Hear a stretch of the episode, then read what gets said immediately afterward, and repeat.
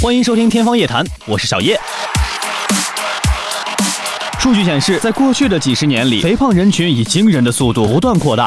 于是，有人提出了这样一个问题：肥胖究竟是一种现代文明带来的不可避免的并发症，还是一种迅速传播的传染病呢？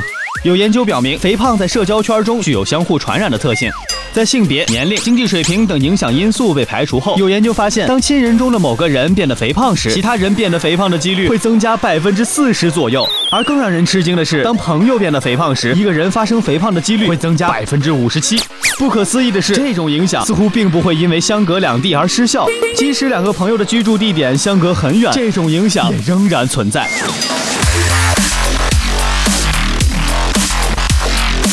有研究指出，肥胖的传染很可能是通过改变人们的行为或生活方式，以及对可接受体重或体型的认知而发生的。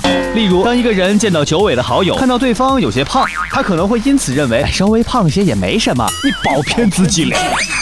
或者是由于对方很能吃，自己也不自觉跟着吃的更多。之后，这个人即使很长时间不见这位朋友，但自己已经改变的生活方式和观念，依然会让自己开始变胖。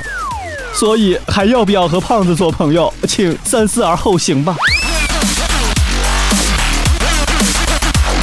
另外，还有很多人认为冬天是个很容易让人长胖的季节。其实，长胖并不关季节的事儿，最终的原因还是在人们自己身上。因为怕冷而减少了运动。事实上，在冬天，人们的身体为了维持体温，新陈代谢会加快，消耗的能量也会增多。如果我们能够在冬天保持一定的运动量，体重按理来说应该会减轻。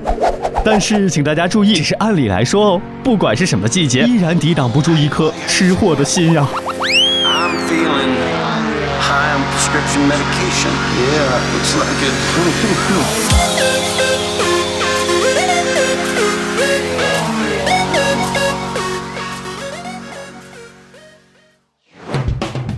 感谢收听《天方夜谭》，我是小叶，拜拜。